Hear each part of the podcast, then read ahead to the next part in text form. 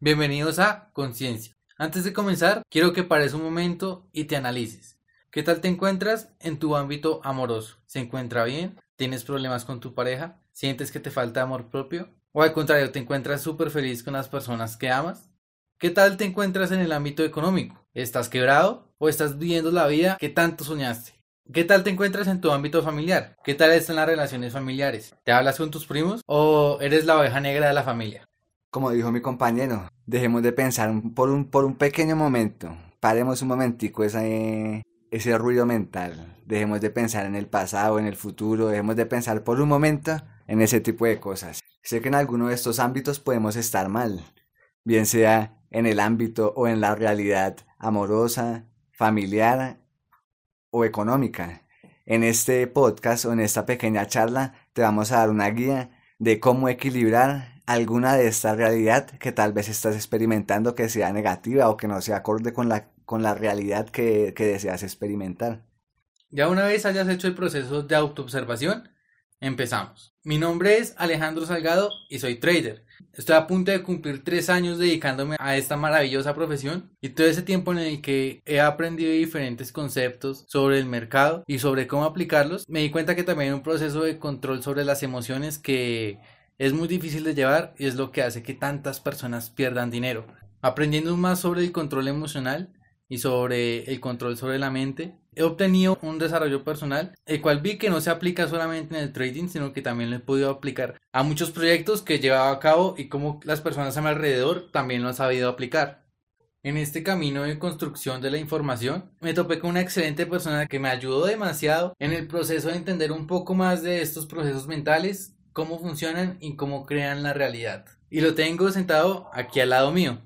Buen día, mi nombre es David Aponte y como lo dijo Alejo, nos encontramos en este camino en el que cada uno intentaba responder algunas preguntas, tal vez para equilibrar eh, el ámbito emocional, como fue en su caso. Pude encontrar yo mis respuestas en el tema como lo es del trading y equilibrar parte de una realidad física que yo estaba buscando. Y bueno, empecemos con el tema de cómo cada uno puede equilibrar esa realidad que según la autoobservación de cada quien dio como resultado que está más floja que las otras, como dijimos, puede ser un ámbito o una realidad económica, social y familiar que forman una sola realidad. Sabemos que la realidad se compone del plano físico, mental y espiritual. Cada persona tiene un cuerpo, cada persona tiene una mente y cada persona tiene un espíritu. Iniciando desde ahí, nos damos cuenta que cada persona vive una realidad como lo es en el plano físico, como lo es con los actos mediante el cuerpo, mediante los sentidos, y también como lo es una realidad interior mediante la mente y los pensamientos, las emociones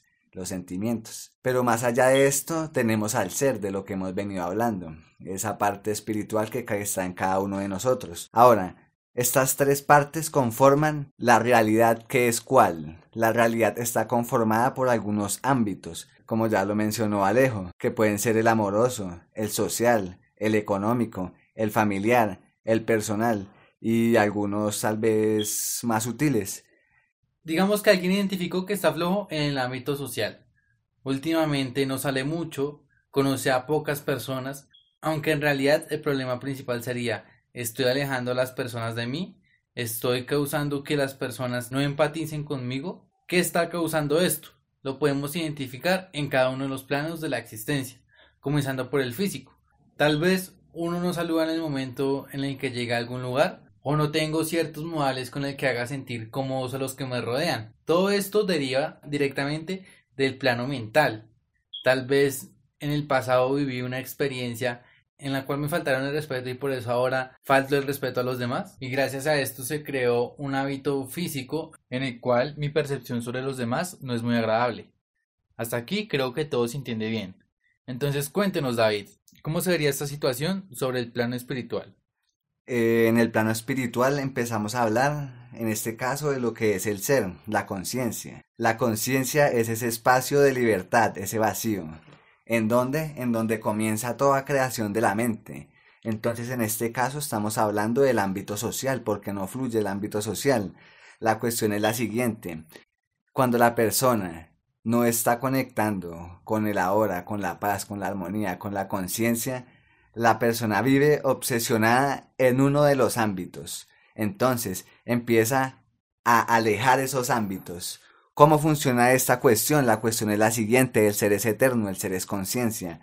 En el ser nace la mente y de la mente nace un pensamiento. Ese pensamiento crea un sentimiento. El sentimiento aflora una emoción y esa emoción manifiesta en lo físico mediante un agente físico, como puede ser un gesto, como puede ser una reacción. Ahora, para equilibrar cualquier ámbito que la persona tenga, necesita poder frenar su mente, parar ese ruido de pensamientos. Pero primero hay que identificar, como lo explicó Alejo, en el plano físico, en el social, cómo me estoy comportando cuando estoy con las personas, ¿sí? Cómo, cuál es mi intención en el momento en que comparto con ellas, porque basado en mi intención me van a percibir. ¿Qué van a percibir? Mi estado mental y emocional, su intuición, su mente les dirá que se alejen de mí. ¿Por qué? Porque no soy consciente de cómo mi mente y mis pensamientos, mis emociones se manifiestan en lo físico.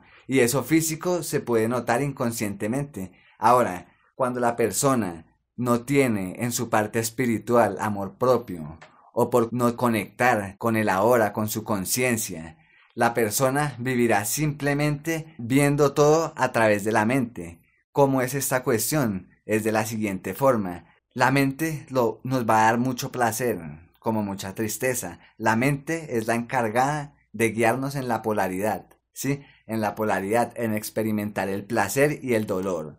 Pero la conciencia va más allá del placer y el dolor. La conciencia o el plano espiritual es en donde se desarrolla el teatro de las emociones, de los pensamientos. Pero la conciencia es libre si la persona experimenta cualquier acto físico como hacer un ejercicio, como simplemente tender una cama, lavar la losa, desde su ser estando completo, libre, en el ahora, la persona no va a sufrir.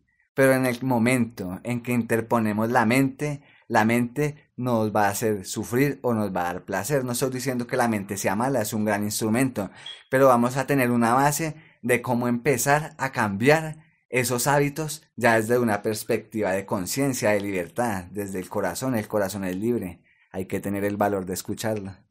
Pero ¿cómo escuchar el corazón? Podemos simplemente fijarnos en cómo nos estamos sintiendo en el momento. ¿Me estoy sintiendo bien o me estoy sintiendo mal? Si me estoy sintiendo mal, puedo identificar qué está causando esa emoción y tratar de cambiarlo.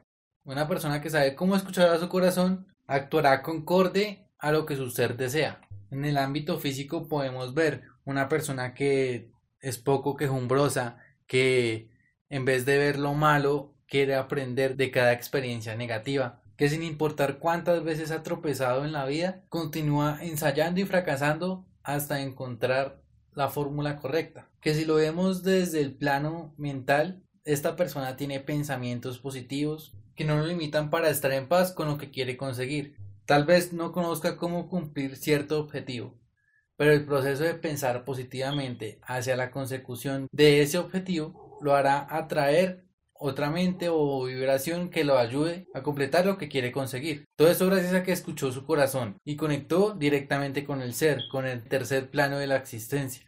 Ahora, ¿por qué digo que el corazón es libre?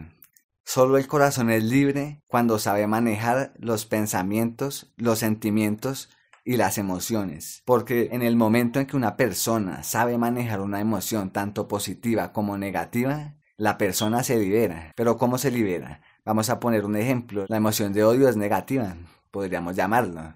Pero no hay que huirle a la emoción negativa, porque si uno le huye lo persigue, se acumula en el inconsciente y después nos puede hacer reaccionar en el plano físico, como por ejemplo estallar o gritar a alguien, sí, en ese sentido, sí porque se acumuló en el inconsciente. ¿Por qué? Porque la persona no sabe manejar la emoción. En el momento en que la persona recibe la emoción, tanto positiva como negativa, no importa cuál sea, porque a la final hacen parte de la mente y no del ser, y el ser es libre. Todos los seres humanos estamos más allá de la mente. En este caso, la forma correcta de asumir la emoción es sentirla, sentirla. Le quiero decir a todos los que están acá que sientan la emoción, tristeza, odio, frustración, la que consideren negativa y dejen que los fulmine, que les parta el corazón, que la sientan, que los destroza. Ahí en ese momento se van a dar cuenta del observador silencioso, lo que está más allá de la mente. Si respiran un poco esa emoción, odio, violencia, frustración, ansiedad, se van a dar cuenta que desaparecen en el ahora, Y en, la conciencia. qué pena. Y en el momento que esta emoción está llena de dicha, está llena de éxtasis, es una alegría que no podemos controlar, también sería negativo esa falta de control. Claro. En este caso, la persona experimenta un nivel alto de emoción, como podríamos ver en la riqueza, en la pareja, en esa realidad sí, equilibrada, podríamos llamarlo. Pero si la persona no sabe disfrutar de la emoción, cree que la paz y la libertad se la va a dar lo positivo, solo lo positivo. Y en el momento en que consiguen cosas hermosas como dinero, como mujeres, como tener equilibrio en la familia, en lo social, en lo amoroso, no lo pueden disfrutar. Porque la libertad viene del ser, ¿sí? Es la conciencia, ¿sí? La mente nos hará disfrutar el placer en su máximo, pero del placer no va a pasar. Ahí es donde vemos adicciones, ¿sí? La adicción significa que uno simplemente se identificó con la mente y que cree que la mente le va a dar más libertad o que le va a dar libertad, qué pena. Pero la mente solo le va a dar placer y el placer llega hasta cierto punto. De ahí para allá no hay más placer ni más dolor, como lo vimos en el ejercicio.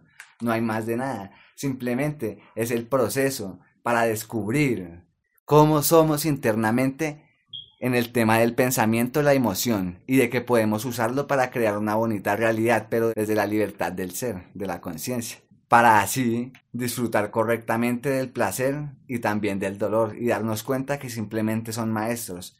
Cuando es un estado negativo es simplemente un maestro, no hay que huirle al maestro del dolor, al maestro de la ira, al maestro de la ansiedad. Puedo permitirme sentirla hasta el fondo, que me parta, que mejor dicho sienta lo peor de lo peor y me voy a dar cuenta que llega la paz como en un momento dado que hemos llorado tanto que ya no lloramos más y uy, ¿qué pasó? ¿Cómo así? Una manera de experimentar rápidamente el placer o el dolor para así poder hallar esa paz en nuestro ser sería escuchar nuestro podcast. Pues aquí exponemos diferentes ideas las cuales no son la verdad completa, pero de seguro te complementan o te chocan en cualquier área de tu vida y aquí es donde puedes comenzar a autoobservarte. Así que te invito a que nos sigas en Spotify o en Google Podcast o puedes suscribirte también en nuestro canal de YouTube y dejar un comentario que tal vez aporte más a este debate.